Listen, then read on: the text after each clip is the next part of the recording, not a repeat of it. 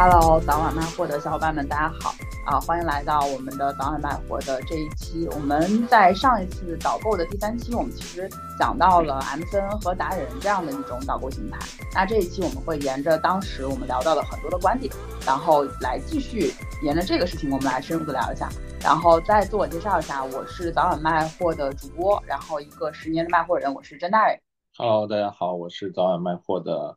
甄大人的搭档，我是陆仔。对，然后这一期呢，我们邀请到了达人说的啊张冲，要不你先来跟我们自我介绍一下？Hello，Hello，大家好，我是张冲，对，现在在达人说啊，负责整个直播业务。啊，好的，我其实认识张冲已经很长时间了，我们是二零一七年的时候这个呃就认识了，然后当时这个张冲还在另外一家这个公司啊，叫做楚楚街的一家导购公司啊，又 call back 了我们之前的这个导购的十年这件事儿。他今天还在跟我这个吐槽，说为什么导购的这个事儿没有找他来录。对，然后所以其实当时你是基于什么样的原因进入到这个 M C N 这个行业？我是这样的，我是其实我毕业以后去了腾讯嘛，在腾讯待了两年不到的时间嘛，然后后来就出来创业。那我们创业其实整个创业的初期，其实做的业务，呃，我看来跟现在是一模一样的。我当时我们当时做什么业务呢？我们当时是在人人网上做流量。啊，然后第二个平台是是在呃 QQ 空间上做流量，第三个呢是在嗯那个微信上做做流量，嗯，呃，但是做到微信上流量的时候，这一个阶段的时候呢，其实我们当时流量已经很大了，所以当时我们做的业务是做导购业务，因为当时我记得我们排名第三嘛，所以我们当我在排名前二的是谁？嗯，第一是蘑菇街，第二是美丽说嘛，哦，呃，基本上当时是第一、第二嘛，嗯嗯，那我们其实当时第三嘛，所以我们做转型做去做了电商。然后在呃一四年的时候，其实我们当时做一个决定是砍掉了这条业务，因为当时觉得做平台、做电商平台你要专注做这个事儿，所以在一一四年、一五年到一八年、一九年这段四五年内，其实我做的整个业务是基于纯电商业务，从搭建平台到卖货到招商到整个运营啊，是做这么这么一盘事。做流量这件事情来说，我认为自己比较擅长。做电商运营这件事情，其实嗯，应该来说自己是错过那个阶段了吧。进到 M C N 行业就跟之前做的事情是一样的，所以你是觉得做 M C N 这个事儿也是在做流量的事情？对，本质上就是做流量的事情。所以你觉得 M C N 这个事儿它是个啥事儿呢？就归根结底怎么来描述 M C N 这个事情它的商业模式？嗯，M C N 这件事情其实我认为啊，它本质上底层上是一个嗯流量变现的业务，其实是一个如何获取流低成本的获取流量，然后再再帮助流量。更高价值的变现这么一这么一件事，只是在每一每一个阶段，我们做的东西不一样。就举个例子，我们在最早是在一二年到一三年，我们当时做的流量是非人设的的账号，就当时我们做了很多像星座啊，像性格测试啊，那这些账号其实当时流量也是非常非常大的啊。然后其实整个的人设类的账号在一五年时候出现了，就当时其实我们已经去做做那个电商业务了。其实，在一五年的微博时代出现了。整个流量获取的效率更高是人设类账号，那在一五年之前，可能大家印象比较深的应该是类似于什么？那会最火的是什么？冷笑话精选啊，对，嗯，像这样的一些一类账号，像现在的营销号，对，那会最火的是营销号，嗯，然后但是一五年之后，其实整个的变现效率最高，包括说流量效率最高，其实人设号，那这里面就产生了一个模式是，如果你要获取流量，变成了去跟呃个人人设账号去合作。啊，所以就变成了产生了一个 MCN 这个这个这个行业，MCN 这个行业本质上是说我帮助这些账号怎么去做呃运营变现这么一件事啊。背后的有没有一个什么样特别的这个原因导致了流量获取模式人设号开始变得更高了呀？这个我还真没想过，我自己感觉是，嗯，就整个营销号同质化太明显了，看多一类内容它会产生疲劳感。但对某一个人的兴趣，它能够保持更稳定啊。这个我们其实会发现，抖音上面有有一些账号，比方说你做剧情号，会发现一个问题是它变现效率特别低。嗯，就它内容可能很火，但是变很没法变现。嗯，我们是在一八年开始做这个事儿的嘛。嗯，那整个下来看下来，其实说如果我们呃把一个内容的流量沉淀到一个人上面，然后再基于这个人去变现，那这个效率会变现效率会远远大于内容本身。嗯。类比说，我们做一个品品牌，嗯，你作为品牌的时候，如果说你只打一个爆款，这个爆款火跟不火，有可能赚钱或者不赚钱。但如果你能沉淀到一个品牌上面，它可以有个可能有个就是人其实是品牌，对，会有长期变价。内容其实就是个形式。对，所以我们整个的嗯做 M C 的逻辑可能是更多的做人设，嗯，更多的基于这个人去做。其实从从一八年一一七年开始，明显就微博的那一波以后，明显感觉就是有人设的账号，它的变现效率会远远高于没有人设的账号。哎，那真大你刚才问那问题跟平台有关系吗？就比如你说一二一三年的时候，那会儿是像那种内容主要是在什么平台？QQ 空间、QQ 空间、微博、微信。后来人设实际上是从微博开始出来的。嗯，微博出来的。嗯，因为之前聊导购的时候，我们其实讲过平台的跨度的影响，你觉得跟这有关系？我觉得这个倒是跟平台关系不大，我因为它出现的时候同时出现，就是其实还是从张大奕、雪迪那一波买货开始的，嗯，基本上出现了很出现了很多这样的账号，就是最早期的其实跑通变现逻辑是在微博做账号，然后开淘宝店，嗯，就是整个这个是最早期的一个变现变现逻辑，啊，就卖服装，这对第一批是卖服装，然后这一批其实产生了，呃，很多头部达人也产生了很多当时最有名的一些淘宝店，嗯。淘宝服装店对特别特别多啊，但这一波呢，其实呃有很多人没有赚到钱，是因为服装供应链很嗯，所以后面就有一波人，像像我们是在一八年选择做美妆，嗯，就做服装不赚钱以后选择做美妆，嗯。啊，那做美妆这个事情事情以后，其实跟我们当时跟我们选择一样的那个选择，其实有挺多公司的，当时就出现了一一系列的，包括提书，包括大鱼，包括快。美，包括以前还有做美妆，反正这一堆。当时为什么选择做美妆？是因为它是一个品类里面具备三种变现逻辑的一个品类，就是你既可以接广告，也可以卖货，也可以做品牌，就很少品类能能这么去做啊。做品牌是指自己做一个品牌对啊，嗯，你可以做品牌变现，你也可以，你你也可以去卖货，拿去店变现，你也可以去接广告变现，美妆广告也很多，所以它具备了这三个一个一个一个一个结合，它是一个变现的一个叫什么叫什么必争的一个一个品类，嗯。所以当时很多选择做美妆，听上去这几个机构现在也都还在，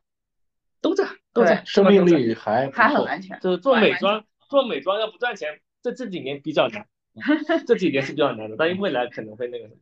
哎，那服装我们卡在哪儿呢？这三件事。服装第一是没有品牌，就核心是服装的品牌性是很弱的，所以服装的变现变现基基本上只能靠卖货变现。但是好处是服装的市场很大。对。因为基本上所有平台都是占百分之五十嘛，嗯，服装市场很大，所以呃整个服装要做好，它其实它的把控点要很多，嗯，就我们当时判断过，就是说呃美做美妆，同时做美妆，同样做服装，你要把它做成赚钱的这个生意的控制点至少是美妆的三倍。控制点是指啥？它的关键点，它整个业务模型关键点，比方说产品设计，嗯，打版，各种各样的那个发货，嗯，然后你的库存的周转处理非常非常复杂，包括到现在。我们都不太敢碰做自营服装这件事儿，嗯，就是因为这个整个链路特别复杂。如果你没有五年时间的供应链的沉淀，基本上不太可能赚钱。明白啊，这个跟你卖多少没关系，有可能你卖越多越亏，就是它的利润不可控，控制点太多了，你每个点没控制好，都它都会导致你这盘生意不赚钱。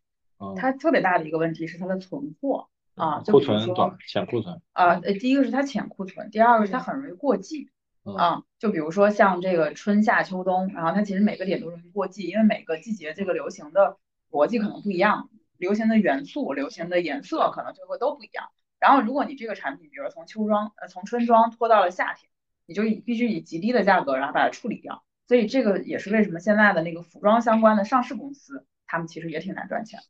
就举个例子，就是我前两天聊了一个现在现在做服装做的比较好的做直播的达人。他做到什么程度呢？他那个发货要做到什么程度呢？必须将这户先发，就是包邮区要先发。为啥？发完以后，他们退回来的货再发边缘。啊，要控制，要控制这个这个这个这个叫叫什么？就是那个库存的库存周转率。要他那边退货率太高。对，因为你你你的卖服装都是一季卖完就不卖了，很多时候你卖完就不卖了。如果说你卖完以后，那个很多库存留下来，那就没办法。所以他一定。我要先发包邮区，包邮区因为发的快，到的也快，到完了之后，接下来很多会退货，百百分之三十退货，退回来以后我再发，就再把这个退货的货再发边缘去，嗯，边缘区他收到货，他的阈值他可以接受，我可能比方说我比较三三天以上的，七天我收到货，对吧？那我就，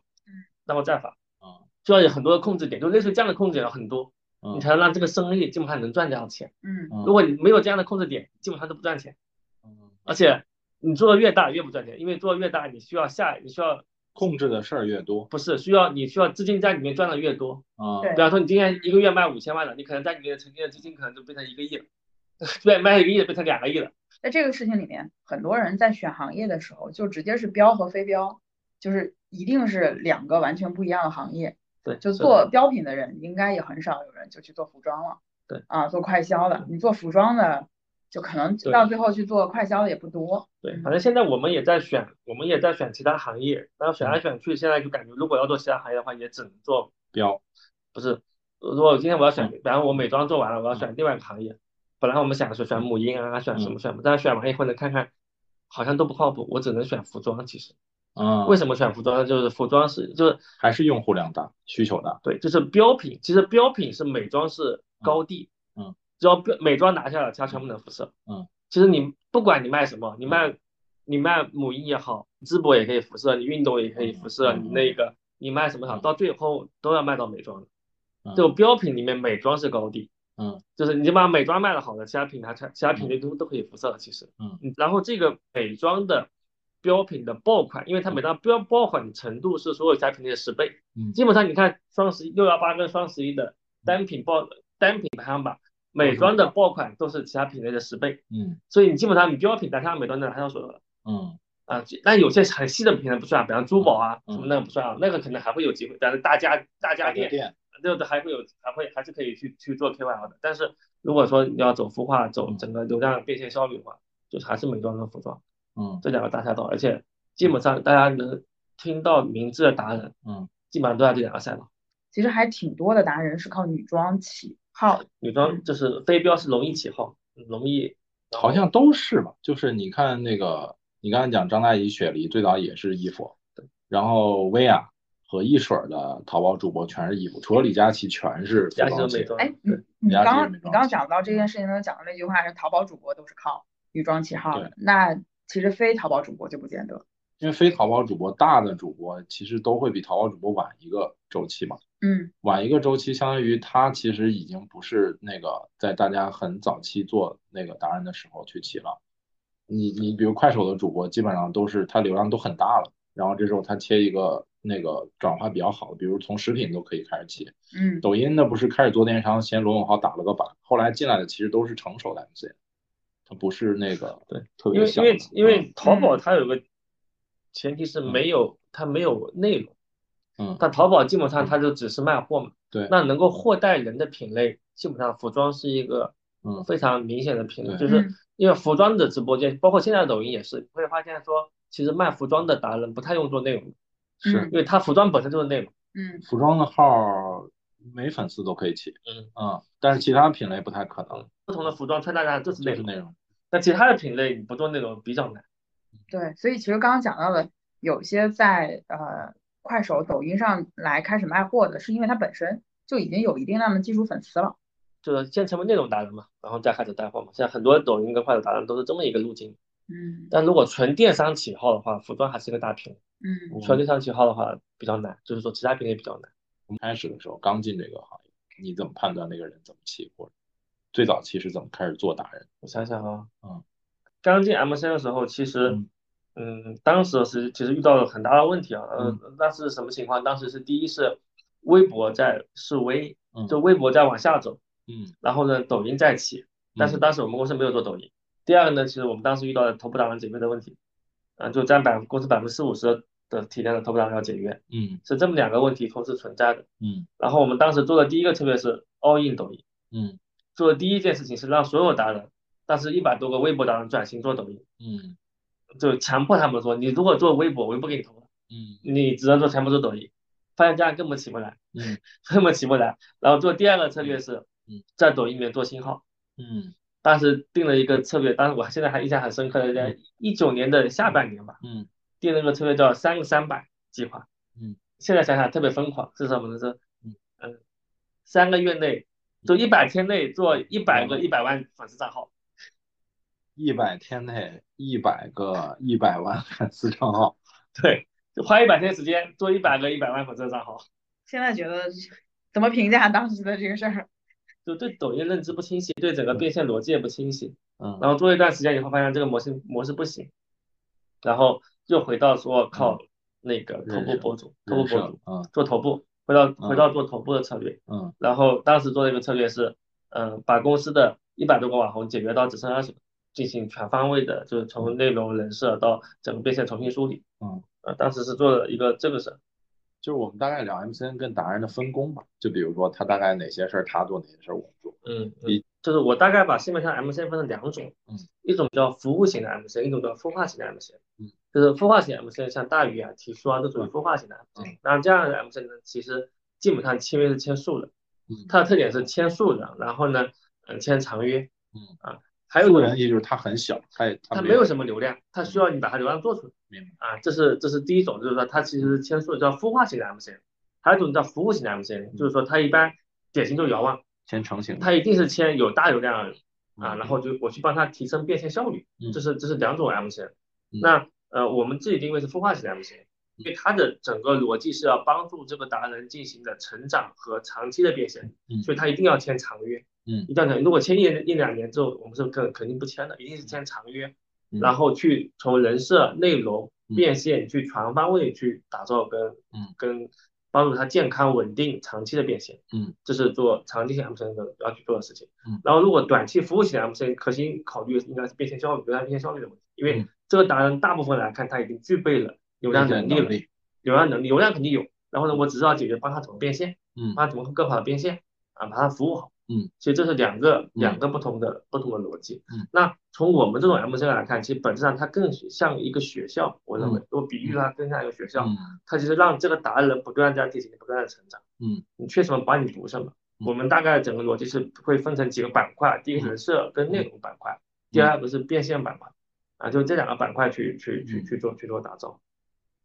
所以这两个板块那个学校的概念就是说，其实从它的内容的创作、设计、发布这些细节，其实都是机构会帮他去一起做。嗯，应该来说是我们自己的比喻是说，嗯、机构会帮他去呃一起做，但是呢，呃，到最终是听他的。嗯，就是我们更多是我们比喻是说脑脑子是网红本人，然后然后呢，机构更多是手。嗯然后呢，我们我们是要帮他提升他这个这个脑子的能力，嗯帮他提升大脑的能力啊。他比方说他现在对内容理解不强，他对人设理解不强，不跟他一起去成长，帮他理解提升这个嗯团队来去做去做落地执行。嗯，这里面比如说呃内容和变现这两部分，哪一部分机构会投入的更多一些？像变现端会更多一些。嗯，但是早，但是因为我们签了素人，所以早期谈谈不上变现。嗯，早期谈不上变现，早期更多是做内容和内容和运营。就比如说早期机构和达人，实际上如果从公司的角度看，他的目标就是涨粉，对，或者互动这些，对吧？就像我们，假如我们以前去做，因为现在可能比较少了，我们最近一两年都没怎么孵化人。嗯，但早期两年、两三年以前，我们签约孵化人的时候，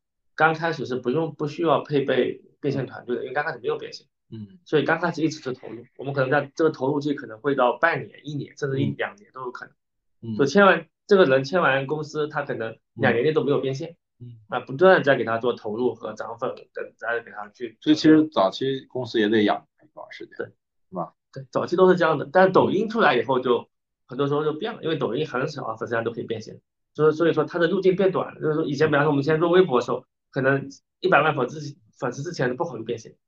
嗯啊，但现在做抖音时候呢，其实你十万粉丝的时候就考虑变现了，哎，抖音的粉丝量比较少的时候就能变现，主要是通过什么方式变？内容内容广告嘛，就广告广是吗？，嗯。啊，就是说十万粉丝也有人来找，广告跟直播都行。其实你直播的体量也跟你的粉丝量没啥关系，对对嗯，粉丝量只是影响直播流量的因素之一。对而且呢还是不太不太大。对嗯，嗯所以所以抖音出来以后，其实我们就把变现，就变现端应该是说介入的更早，比原来传统的孵化来的，对 MCN 的成本也更低了。嗯嗯，但另外一点就是说，对达人来说，他也没什么必要签 MCN。嗯很多时候，其实签 MCN 的就是诉求会比当当年的微博嗯会少很多，嗯，因为微博时代是必须要签 MCN。嗯当时是有什么规则上什么的要求吗？因为呃做微博，你没有个一两百万的投入，你就根本变不了现。啊，这也是微博为什么为什么就是往下走的很大一个原因。就 UGC 的生存门槛太高了，我会看平台是这么一个逻辑嘛，就是说，今天如果是一个非常优秀内容创作者，嗯他会选择什么平台嗯？那意味着什么平台的生命力会很强嗯啊。那如果当时回到一八年、一九年那个那个年代，就是说，如果今天我是一个非常优秀的自媒体从业者，我虽然没有粉丝，但是我非常非常之优秀。那如果我做微博，我可能没有三百万，我不用入场。嗯做微博，所以做微博必须要签机构，因为这边机构可以给他投钱啊。但你如果做抖音，有可能你一夜之间爆红，就最优秀的内容创作者都会选择抖音，那微博肯定就越来越多。但今天也是一样的，但今天抖音流量如果见顶了，嗯，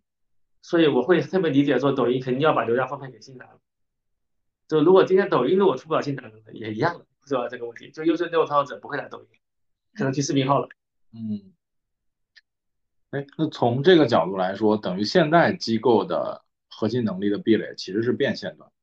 就是机构在变现端还是比一般的素人冷企会有优势，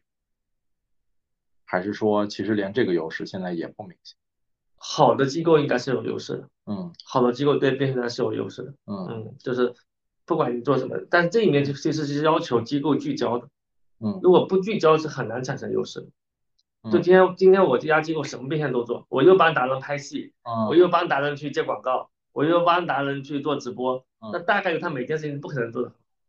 嗯，所以一般就是做最专注的一两件。对，其实好多达人现在已经不需要签 MCN 了。就我现在也有看到，确实有这种达人不签 MCN 的情况啊。首先，一个最近很有名的一个事情，李子柒跟微念其实是实质上解，实质上应该算是解约了，嗯对吧？其实李子柒作为一个非常头部的，他已经不需要微念，不需要当年孵化他起来的这个 MCN。然后另外一个就是现在其实很多在在这个各个平台上起来的这些达人，他自己做了自己的工作室，其实算是自己的工作室或者自己的公司吧。然后帮他去做这些运营的人，比如说他们带货，可能选选品的人就是他表哥表弟嗯啊，嗯然后嗯他的什么小姨之类的这样的一些亲戚啊，嗯其实很多人，而且其实，在选品这件事情上，他们无非就是招了一些相对比较专业的人或者怎么样嗯啊，然后只要他们自己有话语权，所以见到我见到这种情况还是挺多的。现在在这个行业里面，这个情况普遍吗？普遍，特别普遍。就他跟艺人很像，他会跟艺人行业很像，因为你会，因为我之前聊过很多艺人，就是我会发现说，其实艺人身边的人，往往就能力不是特别强，但他有一个特别核心能力是跟这个艺人他的信任关系是很好的。就其实找七大姑八大姨这种逻辑，我感觉核心点就在于信任关系，让他能提升整体工作效率，这个是有有有有有那个什么的。但他的可能问题就在于说，在一个变化很快的环境里面，那他能不能跟上变化？嗯这个是可能它是存在的弊端。嗯啊，那个信任关系我特别能理解。你看直播电商早期那些走机构的达人，到最后就是夫妻老婆店为主了。对，很多都是夫妻老婆店、家族店，它就是因为信任关系可以让那个利益分配的逻辑更简化。对啊，但是呃，我会有一个疑问是说，是不是也某种程度上说明，呃，即便是看变现，也还是那个人更重要，就那个人本身的流量价值是更高的。其实团队哪怕是有一些参差和起伏，只要跟人的绑定关系足够稳定，其实人的影响力还是占大多。肯定的，嗯肯定的，就是嗯这么看啊，就是说嗯，我把整个的达人的孵化这个逻辑，我认为最大的影响其实是平台红利。最大影响平台红利就是平台如果从一亿 DAU 到六亿 DAU 的情况下，很多人都能起来，但你六亿 DAU 不涨的情况下，那很多人可能起来难度就会变变得更更难了。所以第一第一想就是平台红利，能选到一个好的赛道，一个很好的红利能起。第二个是达人能力嗯，第三个才是团队。嗯。嗯。整个占比不大的啊，嗯。所以对 MC 来看，其实就会面临两种选择了，就像我们其实选择服务头部达人，嗯。服务头部达人，那我们做的所有的所有的点，呃，所有的运营动作其实是要保证，或者是我们在选达人情况下有优势，是说，呃，我们认为能够合作的，他要选择机构合作的，能变成头部达人，最会最那个倾向于选择我们。所所有这其实本来要做到这个这个点，那你说头部达人就有就有优势了。还有一种机构呢，它会偏向于我去服务中央部达人，啊，中央部达人，因为这两种它有它有服务价值。像有很多达人其实没有，他不需要跟机构合作的，啊，那这种我们也不太会合作的，未来会选择说，呃，所以我们选择说，呃，我们所以我们在选择达人的一项里面就非常重要一项，这个达人是否可合作，是否愿意跟机构合作。嗯，这愿意跟机构合作的人，往往他身上具备企业家的这种素质跟跟思嗯。跟思维方式思维方式。嗯。啊，但是有很多达人他是偏艺术家的思维，这种达人大概率就不能跟机构合作，机构不应该签这样的，因为要签也是短期要短期合作，长肯定长期不了。这个也一下看不出来嘛，得接触聊是吧？得，重点，嗯，因为第一次他肯定会跟你说什么，但是你从他的长期几年几年合作下来，你慢慢会选择会出来，嗯嗯，这样能能更稳定。其实本质上你看张大奕啊、雪迪啊，他都是企业家，嗯肯定都是一个企业有企业家思维的。嗯，嗯，哎，从这个点上来讲，你觉得现在视频号上孵化达人是个好生意？可能是一个好生意。呃，因为视频号它起来的这个时间点，其实像其他平台上都有有好多达人他已经在那儿，所以这些达人会在视频号再开个号，然后把他的内容同步过来。对所以其实他一下子在最开始面临的就是一个相对竞争比较激烈的一个环境。嗯。啊，对，嗯所以现在这个点，再再再回到刚刚那个问题，你觉得现在这个点孵化达人是个好生意吗？我们是没做视频号啊嗯，我们是没做视频号，但是呃，你会看整体市场环境嘛，就是说哪个地方有流量洼地跟嗯它的流量红利嘛。嗯那目前看来，视频号的增长速度肯定是比其他平嗯台要快的嗯啊。虽然它它的那个内容也在增长，嗯但所有平台内容都在增长，嗯所有平台的内容量都在增长。嗯那视频号它整体的 DAU 在增长，嗯那那我会认为说，那你在上面去孵化达人的话，它可能呃成功的几率会比抖音目前啊可能会比抖音大嗯啊。但这边还要看它的整个运营逻辑啊，嗯就是视频号，比方它功率够不够大，嗯它你孵化的电路路径够不够长，包括说你的变现够不够好，嗯呃就是这里面可能都会影响它的孵化逻辑能不能成。嗯如果它不你孵化它不变现，那也没法没法去做，投产出比是极低的这种方式的话，嗯，你们现在在呃帮达人去做变现这件事情上做的相对比较好的是哪种形式？直播。电商直播？对，电商直播哦就是，其实我们我们就两种变现嘛，一种变，其实原来我们做过三种变现，嗯，做品牌，嗯嗯，广告，做广告，做电商，嗯第三种变现我们都我们都同时在做嗯，然后我们就会发现，其实做品牌这个业务上是遇到问题了，就是达人做品牌零到一容易，嗯一到十难，一到十会更难。比方说我们从零做到一个亿的交易额是容易的，但一一个亿到十个亿的时候其实是很难的，没有跨出这一步。哎，是遇到了什么问题吗？就是受受于这个达人声量影身量的影响，就是他是把一个达人把他从零到带到带到一的情况下，这时候其实达人已经完成他的宿命了。但如果这里面会遇到一个问题，如如果达人继续强，那你可能继续把这个一拉到五，但是达人不一定会继续强，他可能会往下走。但这个时候你的你这个品牌能不能继续往上走，就是就难，就其实难了。我们当时为什么做这个业务呢？是因为看到了很多国外的像百年品牌，当然到最早最初时候它的形态就是个人品牌。比如说香奈儿啊，嗯。这种爱马仕啊，这种它其实都是个人品牌出来的，嗯，包括迪奥啊，都是个人品牌出来的，包括耐克都是嗯。个人品牌出来的，但是它其实都到一定阶段都要去个人化，但是我们在这一步没走通，现在发现也是不太专注啊，就是品牌这个逻辑上，我觉得它是一个非常专业的事情，那我们这种机构去做这个事情的时候，其实肯定不专业，但反过来就回到刚才你那个问题，李子柒那个问题，我倒就真的觉得说李子柒，他如果真要品做品牌的话，其实真是要找机构合作的，嗯。反正我是个人觉得微店做的很好的。也有可能他现在他其实是个艺术家型的人，对他可能到最后都不想做。对，嗯，对对，但因为他呃跟微念这就是解约之后，其实现在应该还没有恢复更新吧嗯？对，所以其实我们也不知道他接下来是一个什么样的对，的所以基本上如果他要做品牌的话，我觉得是肯定要找机构合作。嗯但如果你做内容，我觉得没必要。他确实他这个钱是没有必要找你。我感觉更大的问题是，机构跟个人如果在品牌的成长路径上，可能到一个坎儿的时候，机构的角色会变得比较尴尬。我觉得是这个问题。你看，我们刚刚聊到的这个品牌，其实它是特定的指向了呃，就是达人的个人品牌这样的一件事情，它不是指的一个更大维度上的一个平台。对对所以其实达人的个人品牌这件事儿，其实啊、我们从国外到国内啊、很多人其实都在做，对吧？是然后真正能够特别好的做起来的，现在想一想，国内毛戈平，毛戈平、毛戈平花知晓，嗯，蜀中桃子姐算吗那？个还没品牌化，不该，那个还是很个人化。还没。那还是很个人你觉得东方甄选和小杨哥算吗？它是渠道品牌，它不叫品，它不叫商品品牌，它叫它渠道品牌不叫个人品牌吧？它它但是他们现在把自己变成店，然后如果他去做分发，我觉得我觉得是这样的，就是说，嗯，按照模式来看啊，就是小杨哥这个还不叫渠道品牌，小杨哥他更多是一个平台，因为他没有自己的货品，嗯，他做很少自己的货品。但东方甄选，我觉得它可以叫一个渠道品牌，嗯，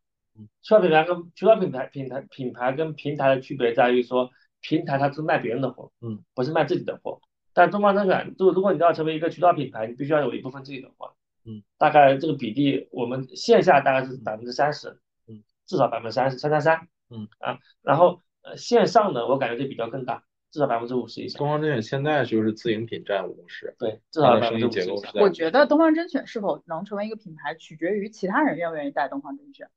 但是他们现在是主动不会放出来让其他人带，渠道品牌，它是它算是渠道。我觉得如果他不让其他人带，然后这件事情会其实，但是他不会限制。对，不是它不是商品品牌，它是一个渠道品牌。我对对，所以这个我的观点就在于，如果他想真正成为一个商品品牌，他就应该放出来让其他人带，然后他应该把它放在各种不同该，的渠道里我觉得它面来去卖的逻。辑未来有可能会孵化商品品牌，但这不叫东方甄选，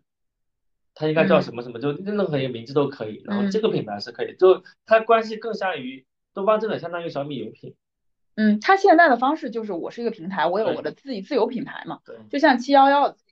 七幺幺的咖啡、七幺幺的一些小那东西一样。这里面这个我也没太干，渠道品牌跟比如说你刚才说的自孵的达人品牌嗯，的差别，达人品牌是一个商品品牌嘛，嗯渠道品牌呢，它其实是一个，它别这个渠道品牌它也会卖别人的货，对，它它只是一个这个渠道本身是一个品牌，就是类比成小米，嗯对，渠道品牌就是七幺幺、屈臣氏、沃尔玛、山姆，它是各个品牌的集合，应该是，对它是一个卖货的渠道一部。分的自营，它必须要自营，呃部分自营，如果它不是自营的话，它就变它它就会变成一个平台，渠道品牌做自营一般是为了提高自己的毛利率。到目前为止，东方甄选做做自营也是为了提高自己的毛利率和那个把控性，对质量的把控性。核心的点在于，就是别人为什么要带你东方甄选的品，一定是带你东方甄选的品。比如说我有价值有意义，比如说你这个品更多的人喜欢，然后更便宜，嗯，然后品质更有保证等等，一定要有理由。小杨哥和东方甄选在做的事儿很像，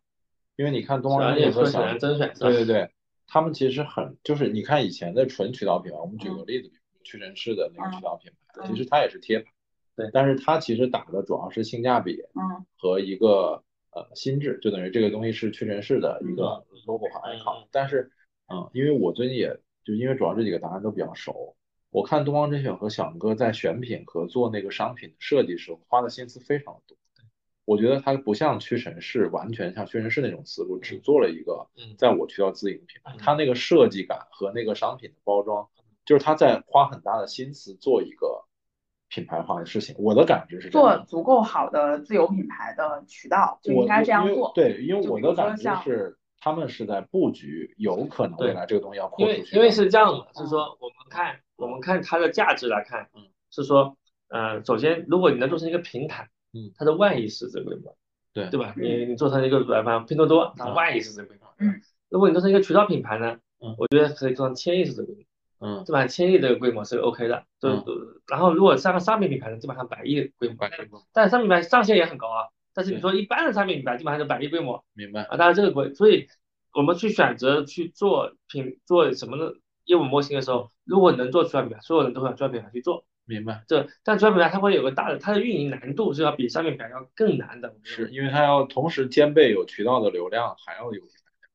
它有一个很大的，因为你知道称你要你要那个称之为渠道品牌，你就有一个点要解决什么，就是说你渠道品牌得有你的心智。对，东方甄选它有渠道心智，我是卖农产品的一个平台。对，对吧？但小杨哥那个呢，我认为他还没出来。嗯，还在还在找。对，他只是说我只是做一个商品的集合，那这个其他其实本质上是平台，平台在这个市面上它是很容易被替代掉的，嗯，它还没出来，但它未来有一天能出来，比方说我就代表高性价比，嗯，高性价比所有东西在我这，那它有比你拼多多的竞争，明对吧？我代表高性价比，那你这个，那你我那我就要判断这个渠道品牌能不能起来，嗯，这个是一个很难的事儿，它这个渠道品牌倒不一定能起来，因为竞争太激烈了，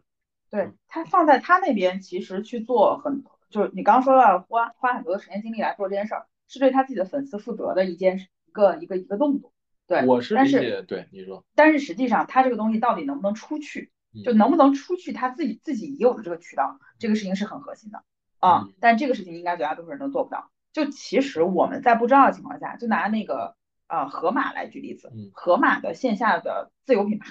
已经能占到它百分之三十的 GMV 了。是对，但是别人是不会卖盒马的那些品牌的，就是我们也并不能说盒马的自有品牌的人他们没有很用心，他们也有专门的很大很大的部门，就是很用心的在做这些事情，很用心地在搞找各种源头的工厂来一起去做设计、共创等等。但实际上确实是没有其他人会在他们的渠道里面来卖盒马的自有品牌。渠道品牌要渠道心智，嗯对，它还是要满足品牌的很多的逻辑。对嗯对，嗯就你这个渠道心智怎么定，它是一个品牌的逻辑。东方甄选我认为它是有的，嗯嗯，但其他交个朋友啊什么的基本上没有。都还没出来。那未来它有没有？有可能会有，但如果你找到那个点的话，是可以深入投入去做的。中端甄选，我感觉它一定程度上，用户的视角上还是会觉得它有点源头，然后有一点就是助农，然后有一点这个。对他其实花很多时间做这件事情。嗯我是认为他一开始定调的时候，先想的是这个事儿，他的爆火变成一个大渠道反而是个偶然，但是他想好做这个事儿应该是先定位好。对对对，嗯他就就他他他会通过品牌逻辑去定，包括有渠道品牌性质的东方甄选算是一个，然后现在小米算是一个，嗯，就小米有品牌算是一个渠道品牌，嗯就是说它代表了高科技的那个那个性性价比性，价比。就它科技性价比就代代表有这样的一类货币的集合嘛，你看中间很多是他自己，这这两个其实还挺有趣的，他们都是他们自己的主品牌有一定的心智，他们把这个主品牌的心智给延展到了他们的这个渠道品牌上。对，但实际上你看小杨哥，小杨哥的主品牌是什么？是有趣搞笑的一个人。他没出来，他肯定对，这个东西是他其实其从实现在商业就还是一个流量变现的逻辑，目前来看肯定还是流量变现的逻辑，嗯但这个就不不不评价他赚钱的好不好，但赚钱的效率肯定是高，嗯，嗯，但是只是说你说从品牌逻辑上来看，那肯定还是高，所以我们回到这个话题开始，也就是说，其实达人要做品牌化这个路径，目前看还是非常非常他现在可能是卖自己的货赚钱更多嘛，不会的，肯定卖别人的货赚钱更多卖别人的货赚对钱更多。，因为他现在是这样的，我东方甄选的自营品毛利是压在三十，部分类目可以再压低一点，但是压在三十，也就是说东方甄选一单出去，它至少是三十的收益。但是东方甄选带别人的货呢，它的坑位因为收的也很低，或者几乎不收，所以它其实也跟它自营品差不多利润率。但自营品成本高啊，你还有很多很多成本，还有库存啊，你能源成本啊，它如果回头卖不掉了，它是就是一波拆到净利的层面就不一定了。对一波库存但是是这样的，就是说我们做品牌，核心是要赚品牌的钱。如果东方甄选做这个动作来来说，它是最终赚钱的点，一定是在这个东方甄选这个渠道品牌越长越大的情况下，嗯是，它是对照做这个逻辑的，但它就不是赚电商的钱嗯。你做电赚电商的钱，你是卖别人的货更赚钱。对，所以我就说渠道品牌在短期的价值，包括小杨哥做这个短期的价值，其实也有引流的作用，它也不完全是对，一个它可能不是商业竞也不是为了赚钱，那它就是平台逻辑。对，你看他现在就是，就我给你举个例子，小杨哥和东方甄选做了自营品以后，他的自营品其实是能带流量的，就是他的品转化是比他的招商品要好的。我觉得现在他们的逻辑还是一个零售渠道做 PB，就是个自有品牌听起来更。像是小米逻辑有品那种纯渠道品牌的逻辑。呃，对，还不是小米有品，就是呃，在整个 PB 里面，它就是拼多多逻辑，拼多多拼多，多拿了拿了一块钱引流品来引流，对吧？我贴牌嘛，就相当于我贴牌换在零售渠道里面，这个事情我们就一直拿来当那个教科书的，就是七幺幺嘛，就你就把七幺幺的那个所有的品拿过来，其实就是这个逻辑。你会发现所有的这种类型的品牌，他们要做的都是第一，品牌性不是很高的，嗯然后第二，就他们能够找到相对比较好的那种供应链，就是供应链就是供给特别特别充足的，基本上就这两类。嗯，对，然后回到回到怎么变现来看，我刚才讲变现嘛，第第一块是品牌变现，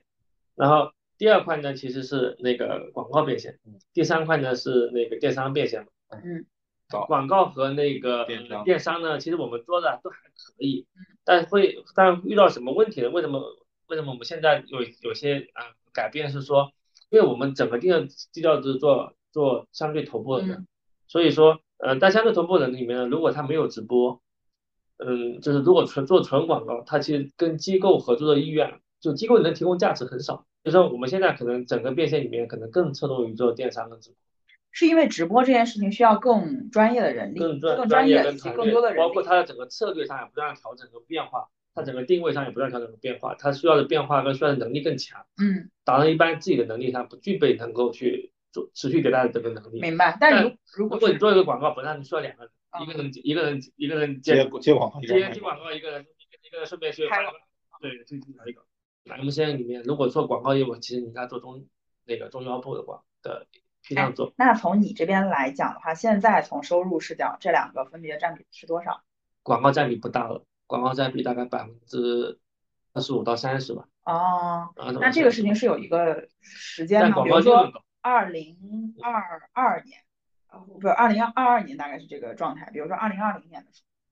那广告占百分之七八十吧。那就是逐步的往电商在转，是吗？对对对。我我有一个很有趣的一个故事，前两天我和一个那个四川的一个 MCN，成都的一个 MCN 公司聊，他跟我讲说他们也很想做电商，但他们的达人呢觉得太累了，刚开始的时候可能一天就播个五六个小时。然后播完了之后就还得复盘，播之前大概可能需要一到两天的时间筹备，一个星期播大播大概两到三场。他就说这个事情跟他们四川当地的这些就是也有关系，因为大家都生活的挺安逸的。然后大概做了一两个月，大家纷纷都不做了，所以他到目前为止他旗下签的所有的达人就没有一个坚持下来做直播的。他就说他如果这些人愿意做直播，愿意做电商直播，这些人可能早就已经不在四川了，他就已经奔到杭州去了。是这样的，就是嗯。电商和做直播和做那个呃广告，我们是这么看的，就是说做广告的业务它相对很分散，就是说你如果做十万粉做一百万粉，它都有饭吃，嗯，然后你做特别超头的，其实你也不会占这个行业百分比有多高，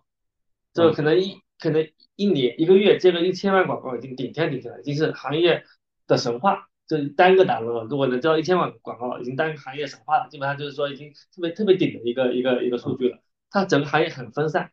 它分散分散在几万个达人身上。嗯。但是做直播呢，往往是头部几个达人吃到大部分利润。嗯。就是你如果要转成转，要从广告转成，一个月要播到两千万以上。如果一个月都一两千万都播不到，你就不要转。一个月播到一两千万，对美妆达人来说，绝对不如他做广告赚钱。嗯。达人不会坚持的。嗯。嗯，所以所以我们就选择，如果做直播，你必须要做头。做中端部没有意义，对你来说没有意义，你还不如去接广告呢。广告就相当于是下限还不错，上限也不高，对对吧？对。然后直播就是下限很低，你看下限很低都可以干，但是你上限就很高了，上限没边儿啊，就是可以做贼大。刚刚你讲这件事情里面有一个观点叫做，其实做直播啊，绝大多数的钱，绝大多数的利润其实都是集中在头部。对直播这个业务模型呢，因为你是卖别人的货嘛，你就更善于做一个平台。嗯。其实本身你是做一个平台嘛，因为我自己有流量，我。用户进来，然后平台货也不是我的，我卖给其他人嘛，本身那就平台逻辑嘛。那平台逻辑你就看整个互联网的情况，平台能作为平台的公司，就其实只有几个公司，嗯，绝大多数人做不成平台，嗯，绝大多数人是做不成做不成平台，所以它集中度会很高，嗯，就是还不只是佣金会高，核心是我货品垄断，嗯，就头部货品垄断，所以你看说如果平台不加控制，如果没有没有平台的这种政策控制，一定会导导致头部垄断。你看其实淘宝跟那个快手，快手都形成头部垄断。就它一定是最好的货在我这，我会分给所有人卖，那所有用户都来我这买，那我们就是一个最大的货，不是最大的渠道？它是它是一个会聚拢，就是头部会越越来越大，嗯，啊，就是就是赢者通吃嘛，就有点类似于这种概念，对，因为用户都在我这，嗯，对，所以我们比方拿美妆行业来说，美妆行业来说，其实淘宝的美妆就是分成两种，一种是雅痞，对吧？一种是我卖白卖白牌去卖自己货去。就是对这两种，因为卖不自己的货，那个无所谓，那个就是我不会跟任何人竞争，我就自己搞自寻自寻。但你肯定做的很小，但你卖别人的货，卖别人的货，作为一个平台模式的话，基本上都会变成这一个一个超头。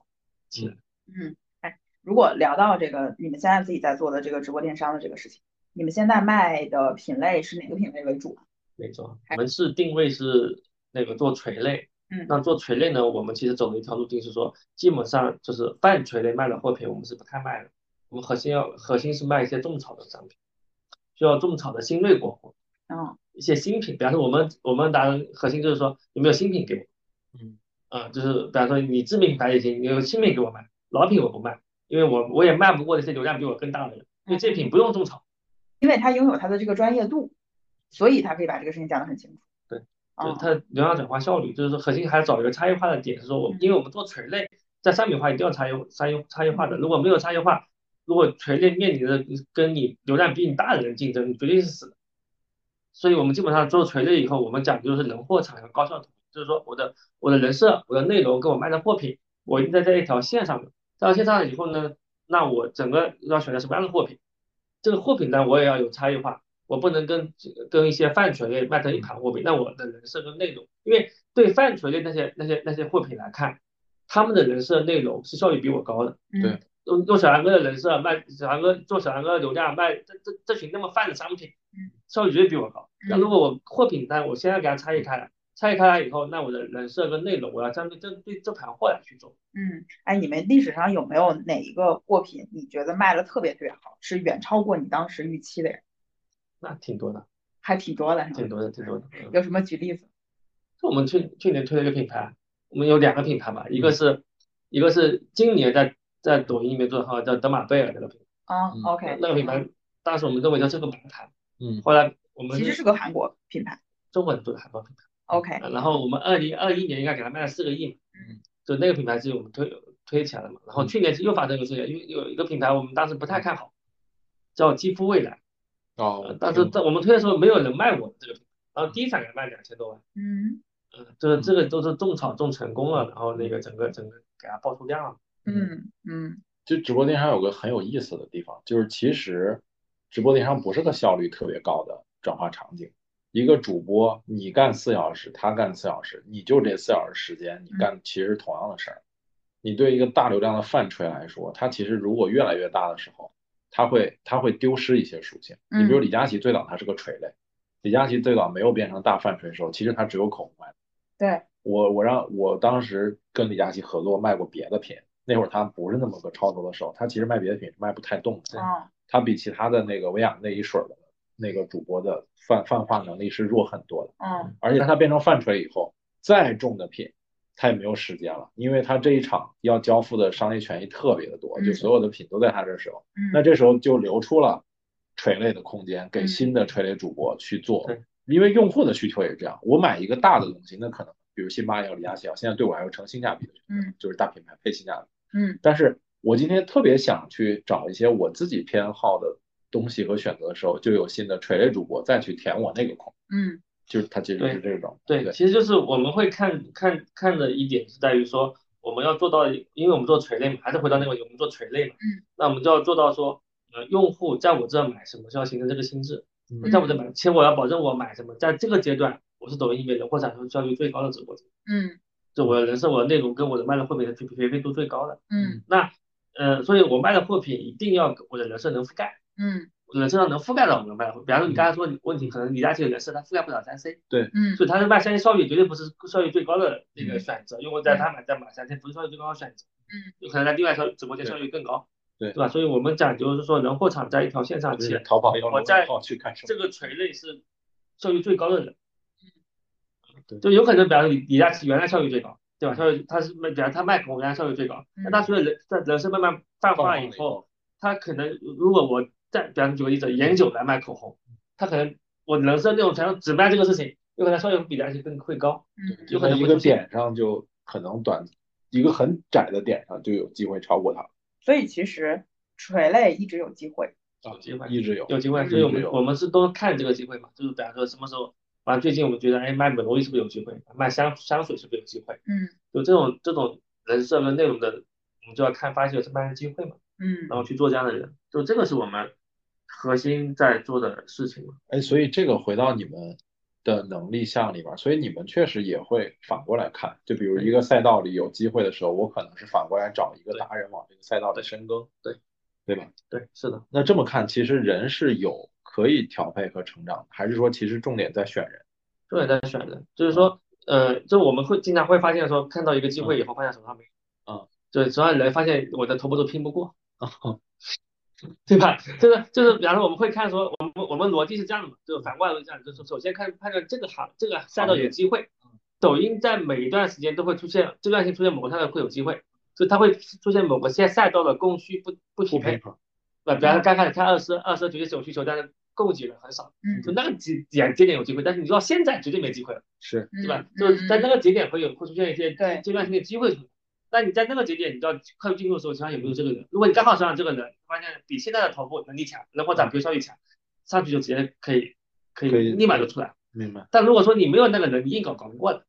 嗯，那这个时候我就觉得机构就有一些特殊价值。机构其实是把人作为一个流量的抓手，等于说我其实在做赛道的选择是靠签人来解决这个问题。对但是你也有可能签不到嘛。比如说抖音二十有机会的时候，你可能签不到一个二奢的就没有，就是你那个但但是你没买但是这个视角是我，可能我第一次反反过来想，这个时候机构的价值是我机构是有主动做决策和判断的时候，我靠人来填补我的选择，因为以前机构是倒过来的。就是嗯我们我们成功过两次嘛嗯，就成功过一一次就是说，当时看判判断海外的高端小众有机会，嗯就让陶然快速进入，嗯他确实成为这个赛道头部了。嗯后来后面我会发现他的他的奖品能力他是远远高于其他人，嗯但是发现他人工产效率肯定在这点会比别人高，嗯所以他很快就起来。嗯然后今年我发现美容仪有机会，嗯，就美容仪这个级别赛道杨笠不是卖挺好，对，所以他现在也快成为头部了，前三了已经。嗯嗯，就是基本上就是说也很快就会起来，但是我我也会发现有有些赛道就是我发现的机会，但是呢没人。没人，嗯，比方说手头上正比方说大众线马帅这个赛道，我觉得肯定能再起来，但是问题就是没人，没合适的人，因为我说马帅也是这么起来的，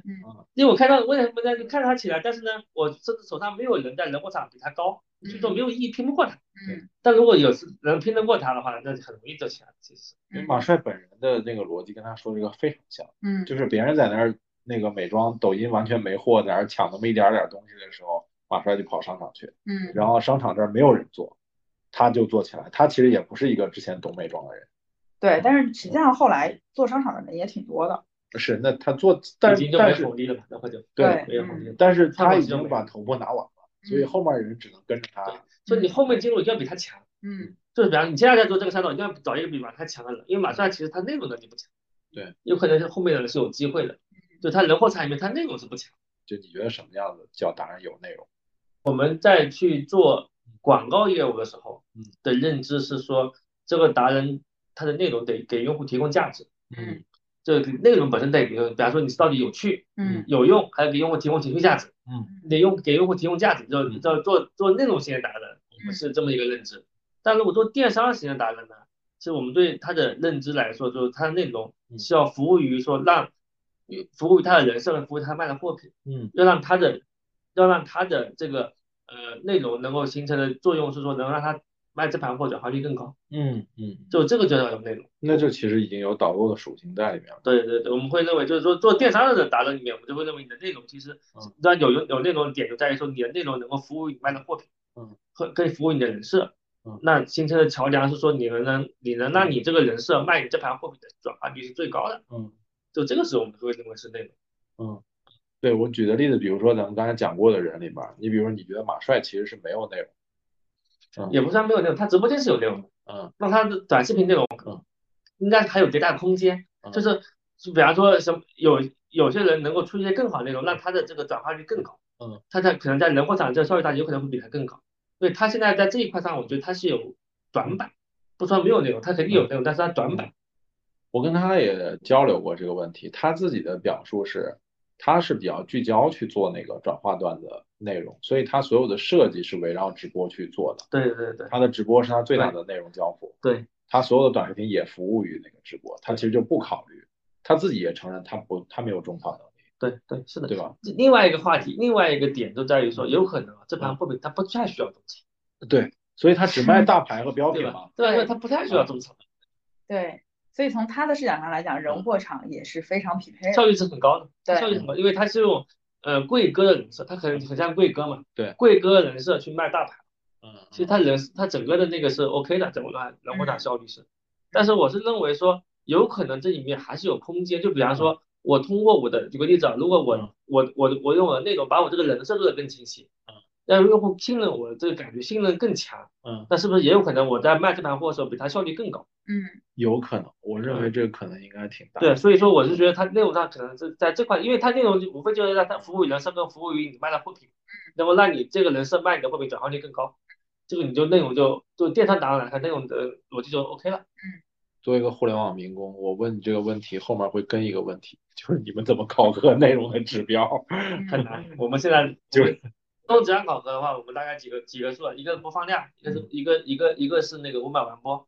啊，嗯大概是这个。然后呢，我们大概会去市面上，我们会有动作是说，我去投一投跟你相似的内容，我们会会会帮别人投投一百块钱两百块钱，然后看那个成本，看那个点赞涨粉成本嗯是你是不是比他做的更好。嗯我们看这个，对内容上来说，就我们判断自己的水位在什么水平。嗯其实还是得有一个参参照物标的，对对对然后对对比看，对，对我们？会看对标的情况，比方说我们的这类内容你是可以对标的，嗯然后呢，你跟你做这类内容跟他们做这类内容，你的是什么水平？嗯看不，因为有时候别人会投放很大，或者别人不投放，我不知道。那这时候我们会帮别人投一投，然后拿我们的数据，然后同一维度去对比，看是不是好跟不好。这个这对自己内容的判断。但是真的很难，因为我我自己有间接做过类似的事情的时候，我我其他的事情你都能用账算，嗯，唯独这件事情，我不知道怎么算这个账，我也不知道我做的好不好。然后你不知道做不知道怎么评价的时候，会有一个问题，就团队也不知道我现在做没的好不好。有迭代，也不知道怎么改进嘛。没有一个变化。没有没有东西，那这样的话就会大家一直，那我做一段时间我要不要改，我要不要换？不知道，不知道，嗯，这个就是内容创作，内容创作者是不是都有这个问题？都有，就是你拍电影、拍电视电视剧是不是都有这个问对，就是你在一个特别严谨的、理性的产品公司里边儿，你感觉内容是一个无法量化，或者说我是不是不应该花精力去捕捉的东西，就是会变成这样，你知道吗？就就但是这个，但是我们刚刚又聊在聊的是一个在内容平台的这个一系列的动作，就是平台跟个体是不一样的，因为平台有指标可以看，对对吧？平台是看宏观指标，你的停留在线市场这些我都可以考核，我可以完全忽略你是什么内容。平台也是用了一定的指标去考核了它的对它平台上的内容。但是这个指标你放到内容个体上，我就不太适用，你知道这个这个问题，就是部分适用。比如说，比如说五秒完播和点赞这些东西是没有办法考核一个内容创作者的。我觉得不太能，我感觉不太能。就是你有可能会，就是他刚才说那个方法已经是最接近方法，就是我有一个标的，就比如我做内容跟他做的内容是差不多的，嗯那我瞄着他，他就是我的标杆，我对比他看这些数可以。嗯那你说我自己看这些数，我的标准跟谁比啊？嗯对吧？就比方说，我们会有答案提出这个问题，就比方说他刚才说五百完播这个问题，我也觉得我完播率很重要，因为抖音要冲入流量池，那你这个完播率就很重要，对吧？那他就会有个问题了，我要提高完播率，我有很多方法，嗯。对吧？我可以前面加大对红播的，嗯。但是呢，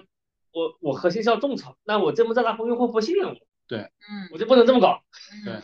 就如果我必须要搞得很真诚，别别人这么讲，完蛋，我也不要玩，我也不不要玩多了。嗯，对，就是如果你今天只是看我指标，我跟你说黄赌毒这是最快的，就是就是只要有黄赌毒的内容，擦个边，你很快，五秒完播率很容易上去，但它不符合你的预期啊，嗯所以这事儿不能用纯理性，你知道吗？就内容啊创作的弹性和空间，这个这个事情特别特别难。这每个人的目标不一样，所以我们现在如果从数据层面呢，我们现在只能看对标，就比方说这些人的内容跟我是一个维度的，啊，然后我看这些人他的标准去去去大概是怎么样，但是呢，我放开了比，我就没法比了。没法比，就是这没法比。其实像这些，像像我们做的内容都是属于那种难度很高的内容，就是因为我们做的内容是纯口播内容，嗯口播内容要做爆是很难的，嗯它需要非常考验答案的表现能力各种各样的问题的。那你你类内容，比方说你口播那种去跟剧情化那种比，没法比。嗯，那种是能爆的概率大多了。对，所以就那种确实是一个，就是对我们这种就公司化运作的团队来看，确实是一个很大的问题。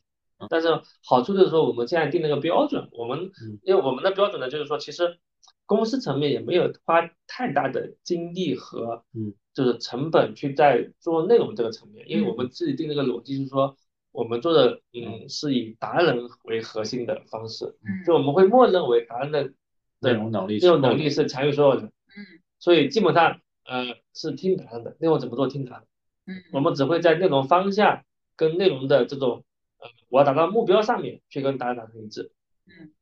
那其他东西是听达人的，所以他他们相当于主动权是在达人身上，然后他们最重要的工作是选对达人。对嗯嗯对我们这个所有工作的目标就是说，保证我想签哪个，最后能选择我。嗯我觉得这个倒是一个 MCN 可以借鉴和参考的逻辑，就是你不要尝试着自己去做那个内容的标准制定者，可能比较难。但是如果你选对了有内容能力的达人，你就没有这个后顾之忧的问题。就是对，就是嗯，反正我们的那个价值观里面会认为说，呃，团队是决定下限嘛，就是团队决定下限，嗯。但是你要做上线的达人，基本上就是达人能力要远远高于团队嘛。是。所以呃就会面这里面其实会衍生出两种的，一种叫与我们叫达人中心制，就我们这种叫达人中心制，嗯，就所有东西内容层面是定达人的，嗯，还有一种叫编导中心制，嗯，就编导中心制呢往往是批量化复制的达人，嗯，但它它就不太能出头部，但它好处是公司化下的运作限比较高。稳定，对，嗯。运营好的像提出啊这种运营的好的，其实它能源源不断的出中央部达人也是非常稳，对公司来说是一个非常好的状态。嗯，当然他是不是也会有一定的概率跑出一两个对跑的比较高的，对吧对？对对对，但是就会有问题，就跑出来的人不愿意签他。就因为啊，明白，对，跑出来了，我你前面你对我是这么服务的，为什么要签你呢？嗯，就是两个合作关系就变成另一个对瓶颈了这种。对对对，这往往不太能出头部，就是头部在初期就不会选择签它。哎，就不这个太好签这个又是一个特别复杂的问题，就是头部达人和就不能纠结。我觉得这个事情就不能纠结，你选这个路径，我觉得两个都能跑，只是说可能在某一端你都要打出核心竞争能力。就他们很多是在这块也打，他们也不纠结，他们我现在一点都不纠结了，他们现在是。对，所以你看，我们今天聊的那个 MCN 这个话题，聊着聊着，我们就发现，虽然都是 MCN，但大家选择的策略其实是完全不一样的。对，无论是说刚刚讲到的内容创作模式，还是说你选择到的行业，还是说你选择到的这个最终的跟达人这个选定到底是服务于哪些类型的达人，最终其实能够去把 MCN 区分为很多种不同的模式。就 MCN，我我自己感觉会，就是未来市场应该会挺分散的，就它不会很集中啊。我给自己感觉，就是每一个 MCN 到最终形成核心能力是服务我服务于某类达人，我就有优势。嗯那它这个 MCN 就会有饭吃，就会能做的比较好嗯啊。这是第一第一个嘛。那第二个呢，就是说，嗯，MCN 我还不觉得它是一个非常长期一个稳定的一个生一个业务。那不可不可不可复制，它就变成一个其实是一个短期的生意的逻辑。嗯那所以所以所以现在所有的嗯，就是相相对稍微头部的 MCN，其实都在找第二曲线嘛。嗯有些选择做品牌，有些选选择做渠道品牌，嗯，有选择做反正不同的业务逻辑去去找第二曲线嘛。对我看到还挺多品牌，挺多 MCN 已经在做品牌了。对，这里面还聊到一个点，就是上次也是跟那个美妆的那个 MCN 聊，然后他们就讲到说，现在他观察到的很多的 MCN 美妆的 MCN 自己做的这个品牌都是个护类品牌，洗发、护发、护发精油，然后沐浴，然后身体乳，大概是这样的一个品类，而没有去像他们正常情况下一样去进到个户和就是呃美妆就是护肤和美妆妆这个赛道。对，然后这个你怎么看？是这样，就是说，呃，像护肤啊，像彩妆啊，它其实都已经进入到一个存量厮杀的一个阶段了。它嗯它的品牌已经到了说，你新进入者已经很很很难有机会了，嗯因为它的整个商业化已经特别特别那个跑得顺了。嗯所以说，呃，像美妆，我不我觉得是不只不是说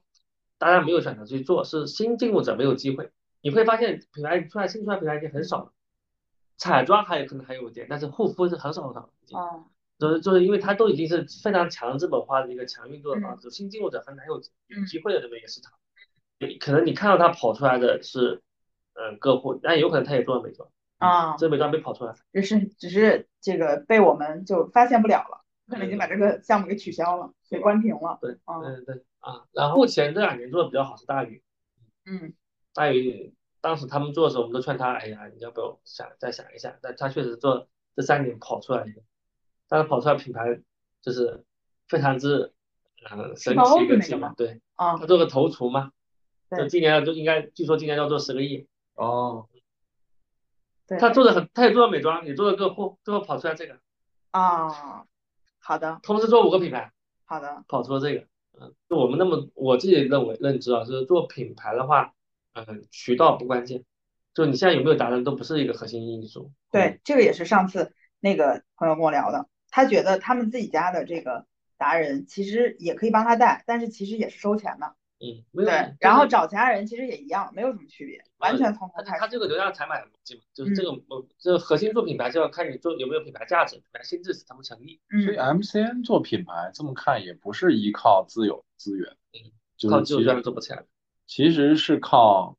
市场积累，有点就是其实跟其他做品牌没有什么优势，嗯但是你要完全开辟一个新的生意，啊，就是我们现在的就是完全独立的两个事，其实是，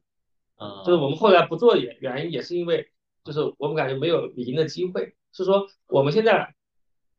就是公司两三百个人，我说做个品牌其实是，嗯，投了十几个人，然后也不大也不太管去做一个品牌，跟某些公司两三百人 all in 做一个品牌，啊没有赢的机会。嗯如果假设他跟假设前面那个逻辑成立，说跟渠道没有关系的话，没有嗯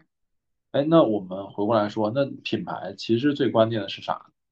品牌心智，啊品牌心智的能不能建立嗯啊？然后这里面关，我觉得关键的因素在于，就嗯人体的时候啊，就是第一重要的，我认为是选品类，嗯要选到一个好的品类。对嗯。然后品牌这个事情里面一定要选择那种有复购的品类，如果你要选择这个品类没有什么复购的话，就是每次都是单次都是单次的生意。其实就还是敲门的时候从哪个地方跑。而且品类选品类的时候有一个科技树的一个概念，就是比如说这个品类它的那个技术含量比较高，它就可以从上往下打。比如说拿那个我们刚刚说的护肤来讲，如果你最先做的是精华，那你其实慢慢的往下做，做到什么那个那个面霜，然后做到乳液，然后做到面膜，这些都是 OK 的。但是你如果最开始做的就是面膜，你再往回打，打回到精华，基本上没有人会信你。嗯啊，然后像拿那个彩妆来这个品类来举例子，就美妆品类来举例子，那比如说粉底，对，它就是一个相对比较这个高复购的一个产品，但口红就可能就没那么行，眼影可能也没有那么行。对，所以它其实会有一个这个品类数的一个概念，就是从科技数比较高的、科技含量比较高的这个往下去，再到这个比较就是弱的。然后如果要选品类，选复购性强的，选品牌认知度高的，应该是先往这个左边这个方向去看。选什么品类做品牌还挺关键的，挺关键的。嗯，就反正就因为它还要考虑很多点嘛，市场竞争，对对吧？现在品牌集中度怎么样？对，这个品类有没有增量？对。嗯，未来能不能未来用户买这个品类的时候会不会考虑做会不会不会考虑品牌品牌溢价能不能成？嗯，包括说你这个品类里面有没有就叫什么？就是说我们叫价格价格标的。嗯，就比方说有些品类里面，比方拖鞋要做个品类，没有人拖人拖鞋可以卖很贵。嗯，对吧？但是羽绒服你都要做个品类，有的羽绒服可以卖一万块钱。嗯，就你的空间就打开了。嗯，就是就是很多人要考虑这些这些点。对，刚讲的羽绒服就很有趣。你看有了加拿大鹅之后，波司登就敢卖三千了。对。对，没有加拿大上限被打开了嘛？波司登就一直在卖几百块，嗯，然后他敢卖三千之后，他敢敢用好东西了。M C N 差不多也那啥，M C N 确实是一个挺没意思的生意，反正就是它，它呢是一个赚钱效率高的事情，嗯，但是呢，它成为作为一个公司价值来存在的话，确实是它对于公司的稳定结构啊，或者它你说说公司要存续十年二十年。只做这个生意，我认为它是一个特别不稳定的生意。嗯，它是做流量嘛，那流量的变化是特别特别快的。嗯，对吧？那你这公司会面面面临各种各样的不断的变化跟调整，它需要你的专注程度啊，需要你的那个那个那个变化能力啊，都是非常非常强。所以它不是一个好的生意，但它又是一个效率很高的生意。所以它现在是，我觉得大家是困局在这。嗯，就属于呃，外面的人开始 M 生觉得很很赚钱，很想进。但是呢，真的在做这个行业的人会面临两个问题：今天你今天赚的钱不一定明天能继续赚到，嗯，包括你今天赚到每一分钱你都很焦虑，嗯，其实现在是这么一个环境里面，但确实这两年能赚钱的生意本来就很少，嗯，所以这已经是很不错的一个生意。对，它从生意角度应该是很短期来说，它是一个很有短期的事情，嗯，但它只是没有长期。哎，所以我们就最近的这些播客，我们都会到最后问一个问题啊，就是如果现在有人创业要做你现在这个行业。就是要做一个 M C N 的话，你有什么建议吗？我觉得是，首先这个事情是可以做的，对创业来说，我觉得它是一个很好的切入口，是可以做的。第二，呃，第二个呢，就是说，嗯，要选择一个有增加你切入口很重要。就现在现在的环境不像两年前，因为其实目前这个阶段来说，做这个生意阶段呢，它不是实际上不是好的时机，嗯，不是好的时机，是因为你在放眼今年，其实你很难看见有红利的市场大的。环境，因为每一年其实每到两三年都会有一个有增量的平台起来，就没有目前这这一这这个阶段这个时间点上，就是你没有看到说一个特别有增量的市场的起来嘛？微信那个公那个叫视频号可能是一个机会，但还要看，嗯。啊，但它不像当年的抖音起来那么猛，所以所以现在不是一个好的时间时间的窗口，但是在这个窗口里面，我认为也还是能做，是因为你可以找局部机会，嗯。局部的行业是有机会的，嗯，我觉觉得是这样，要找好的切入口。好呀，那其实和 M C 相关的东西后面应该可以聊的还很多，可以找机会再跟张冲再做一些更多的沟通吧。那今天我们就先这样，感谢大家，好谢谢大家。